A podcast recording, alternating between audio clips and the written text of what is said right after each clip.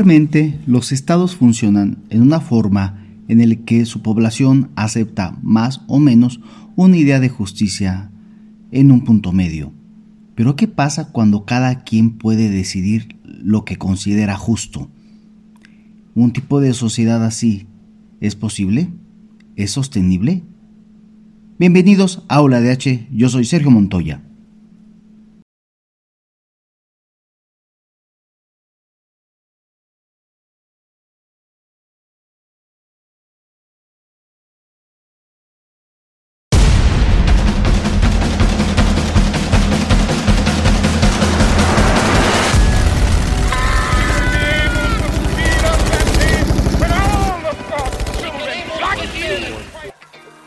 Aula de H, un espacio creado para ti. Aquí debatimos todo lo que en verdad te importa sobre los temas actuales que involucran tus derechos.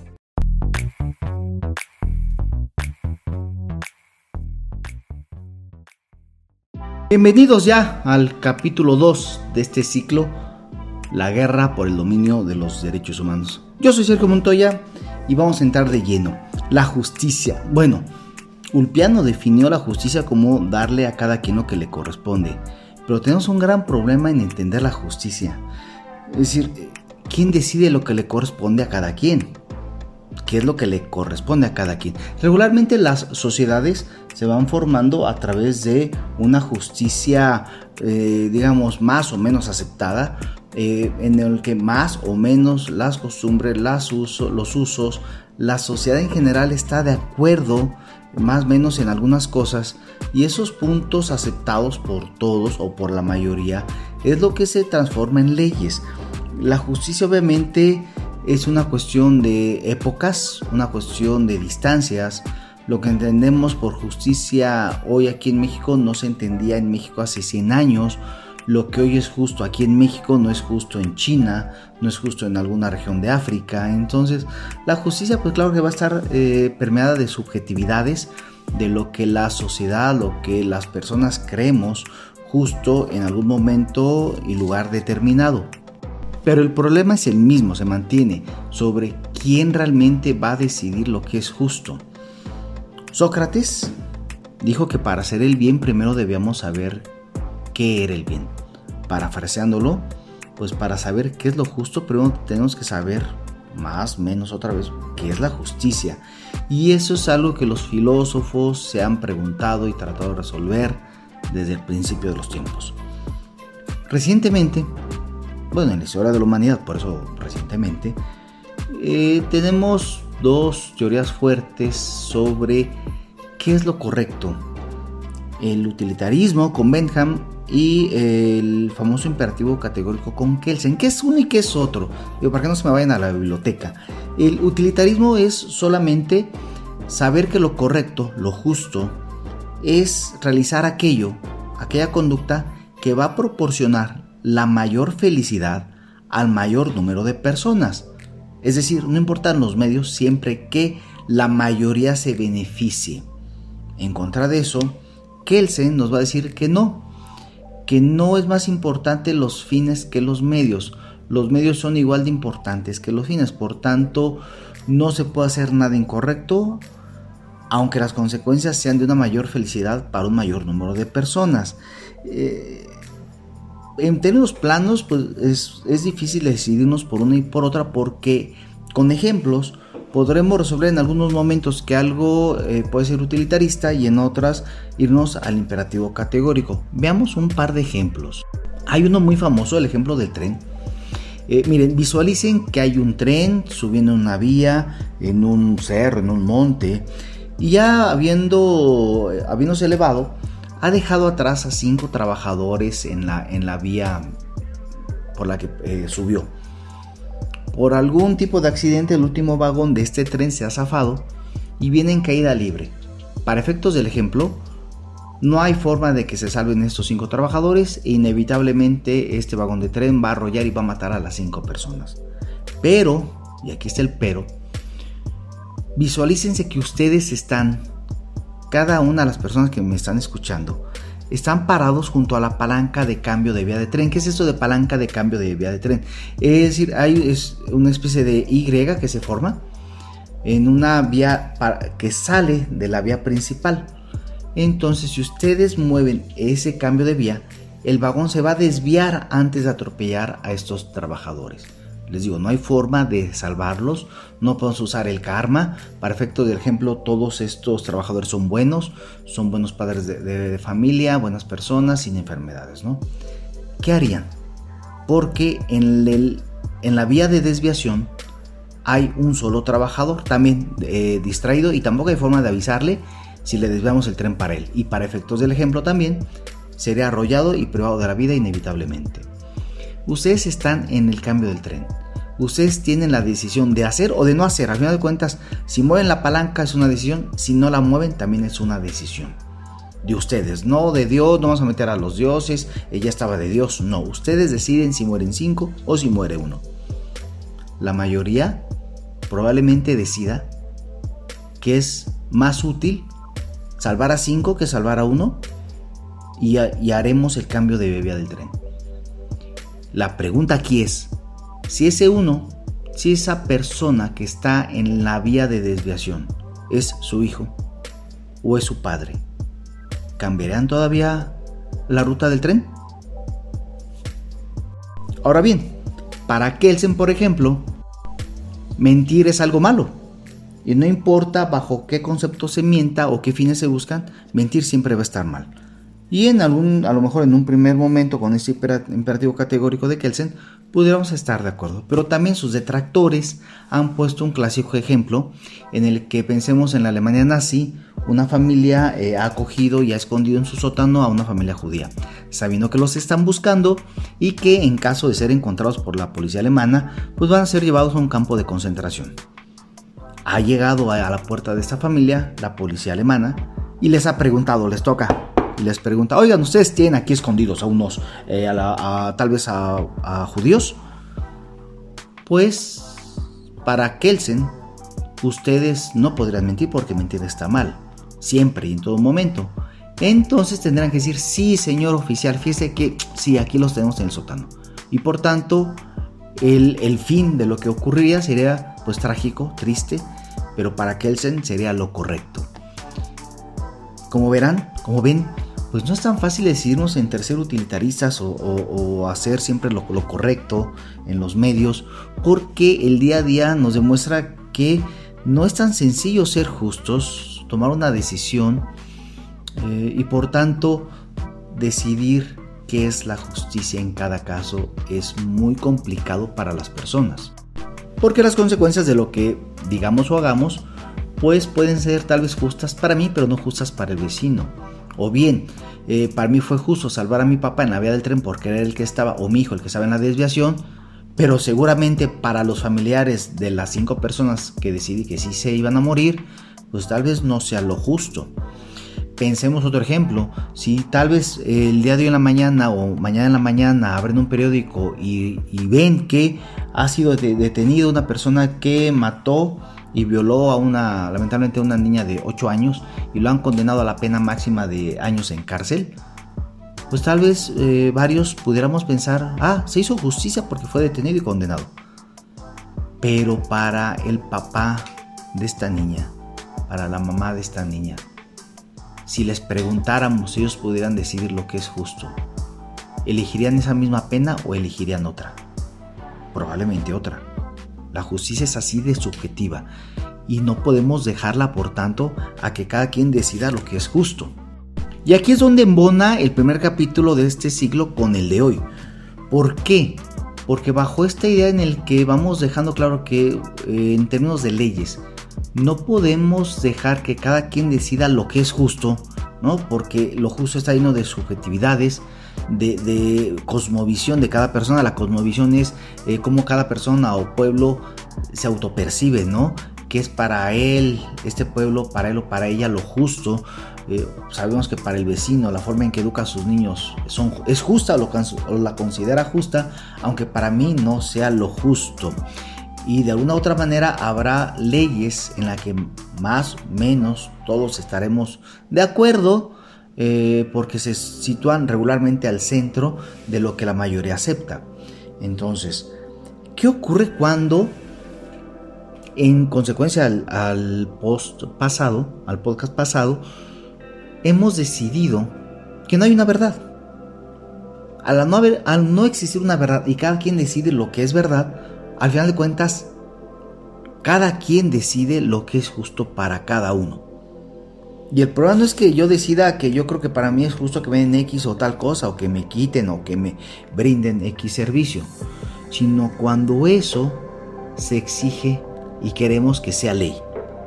Porque entonces cada quien decide lo que es justo para cada uno o para cada grupo y eso se transmite a, la, a que es una norma.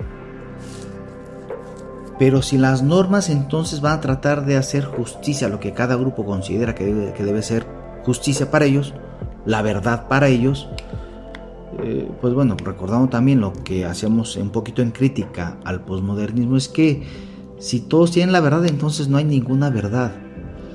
Si cada quien decide que, que lo justo es lo que ellos piensan, entonces no hay justicia. Y la, para bien o para mal, la idea de derechos humanos son también una idea de justicia. Por supuesto que son una idea de, justicia, de, lo que consideramos justo.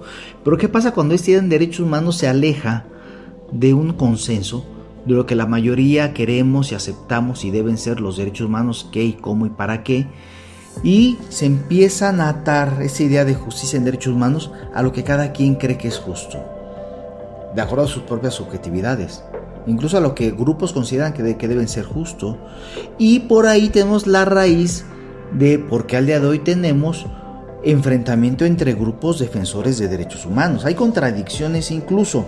Eh, y, lo que va a ocurrir es que el grupo dominante en los lobbies legislativos, en grupos de presión, pues van a, a lograr que su verdad sea la que se legisle, aunque no haya un consenso y no se decida que es algo justo en su mayoría. Claro, sabemos que hay cosas en las que no podemos esperar que la mayoría quiera o se pongan a votación, pero hay una gran difusión actualmente eh, de creaciones de lo que deben ser los derechos humanos que tal vez no nos da tiempo ni a reflexionar. Miren, ¿qué contradicciones podemos encontrar? Les voy a manejar una muy, muy fácil y sencilla. Eh, se ha decidido en México que cada persona tiene el derecho a autopercibirse y autoascribirse a cualquier identidad que considere, eh, identidad incluso en cuanto a pertenecer a un pueblo indígena, por, ejemplo, ¿no? Entonces, aunque yo no sea de ninguna población eh, otomí, náhuatl, zapoteca o tenec, me autopercibo como persona indígena y punto, ¿no? De acuerdo a lo que ha resuelto la Corte, no necesito probar mi ascendencia eh, indígena ni documentos de ninguna eh, pueblo indígena que donde me den permiso de ser un pueblo, parte del pueblo indígena. Yo me autopercibo indígena y eso basta para que se me considere indígena y por tanto, por supuesto, a poder vivir en esos usos y costumbres y ah, y tener obviamente todas las prerrogativas que deben tener eh, las personas de los pueblos indígenas, así como un hombre que decide ser mujer, tener todas las prerrogativas de ser mujer, como eh, una mujer que quiere ser hombre y tener todas las prerrogativas de ser hombre. Que claro, ya habrán visto eh, varios conflictos que han surgido y que aún no tenemos una respuesta para eso. Pero vámonos con los pueblos indígenas. Bueno, ¿qué ha, qué ha ocurrido? Que bueno, pues si yo ya me he autopercibido como población indígena, y no tiene que pasar un tiempo para que se me valide que sea yo indígena. Y quiero participar en un proceso electoral como pueblo indígena. Bueno, pues eh, en nuestro país ha habido incluso resoluciones contrarias, en unos donde se les ha permitido y otros donde se les ha tachado porque eh, se dice que solamente están buscando aprovecharse de una curul para pueblos indígenas para eh, no siendo indígenas colarse con la autopercepción, autoidentidad. Pero bueno, pues habíamos quedado en que se valía eso, porque entonces no podemos dar derechos a las personas sin sus prerrogativas, ¿no? Es decir, ¿de qué le sirve a un, a una, a un hombre considerarse mujer y que le digamos, ok, sí, vas a ser mujer, pero, pero no vas a tener las prerrogativas de, de ser mujer? O al revés, eh, una mujer que se autopercibe hombre y le dice, ok, sí, te vamos a, dar un nombre, eh, otro nombre y en tu acta de nacimiento vas a ser ahora hombre, pero no vas a tener las prerrogativas de los hombres. Entonces, ¿para qué sirve? Y, en pueblos indígenas eh, existe esto, ya esta contradicción, porque de pronto no nos parece justo que una persona no indígena participe en un proceso electoral como indígena. Bueno, pues es que es lo que se ha decidido previamente. ¿Y qué vamos a hacer ahí? Es decir, hay muchas preguntas que nos está dejando esta posverdad, donde cuando todos tienen la verdad, entonces nadie la tiene, y, al momento que nos vamos legislando de bruces, nos encontramos con que no pensamos en todas las consecuencias que, que nos puede traer eh, esta nueva idea del derecho, y al no replantearlas previamente, al no meditarlas, pues nos, eh, se nos hizo fácil eh, legislar y después nos vamos dando cuenta que no resolvimos previamente todas sus posibilidades eh, de conflicto real. Y bueno, ¿y en qué quedamos al final de todo esto? Pues que ya, ya, no hay una justicia como existía en la antigüedad, como hasta hace poco la entendíamos. Ahora tenemos una justicia en donde cada quien decide lo que cree que es justo para ellos, ¿no? ¿Y cuál gana? Pues realmente lo que estamos viendo en la actualidad es que pareciera que no gana quien convence, no gana quien logra un consenso, sino gana quien ejerce mayor presión. Y no solo al legislativo, o más bien cómo ejercen la, presión. Las redes sociales ejercen una presión enorme. Marchas, este, eh, ataques directos a grupos legislativos, a periodistas, y entonces de pronto estos grupos tampoco están permitiendo algunos grupos que haya eh, estas mesas redondas de, diálogo, eh, que no se trata de que no tengan la razón, se trata de que se convenza a una mayoría o al menos se permita un debate más, más abierto. Estamos en momentos difíciles actualmente de interpretación del derecho, porque incluso y obviamente en materia de derechos humanos, no es lo mismo la evolución en otros países sobre bases democráticas, diálogos, sociedades más homogéneas, más pequeñas, que una sociedad multicultural como lo es México, en un territorio muy extenso, eh, con poblaciones muy diferentes culturalmente, socialmente, con eh, pirámides sociales todavía clasistas, en el que por supuesto los derechos humanos siguen siendo una utopía, una ambición en el que vamos avanzando, pero eh, momentos históricos que nos van marcando nos señalan que los conflictos pueden eh, accionar efectos de liga o de resorte con grupos sociales que no están totalmente de acuerdo con muchas ideas en derechos humanos. Un claro ejemplo lo tenemos en Estados Unidos al día de hoy, donde la Corte Suprema está por revertir una decisión histórica del derecho a las mujeres a decidir sobre su propio cuerpo y por tanto a la interrupción del embarazo que se dio en Estados Unidos en 1973 y pareciera que la Corte Suprema de Estados Unidos la va a echar para atrás, eh, aduciendo que esto es una competencia exclusiva de cada estado en legislar en esta materia. Entonces, eh, pues pareciera que globalmente nos estamos yendo poco a poco en esta, eh, en esta regresión, que aunque va en contra de los derechos humanos, la realidad como tal, eso es teoría, pero en la realidad pareciera que estamos para allá, ¿eh? en una especie de regresión eh, ante un cansancio en mucha de, de, la población, de un avance a lo mejor tal vez muy rápido. Y, y muy rápido me refiero en el que optamos bajo esta idea de que los derechos humanos como son humanos, no pueden estar sujetos a debate. Eh, un derecho humano se tiene que legislar. Pero el problema es cuando este derecho humano incluso ni siquiera ha tenido un consenso entre la población. Es decir, no era lo mismo pelear a favor de la libertad, ¿no? A la, en el que todos estamos de acuerdo, a favor del, de la, eh, del derecho a la integridad física, a respetar mi, mi, propiedad, el derecho al agua, ¿no? el derecho al trabajo, el derecho a la salud, a la educación, donde aunque el Estado no era el que quería, lo imponíamos la, la sociedad. Actualmente nos estamos imponiendo entre nosotros mismos, entre la sociedad. Y al no haber ese consenso, obviamente las grandes partes de la sociedad que no se han sentido incluidas en estas decisiones,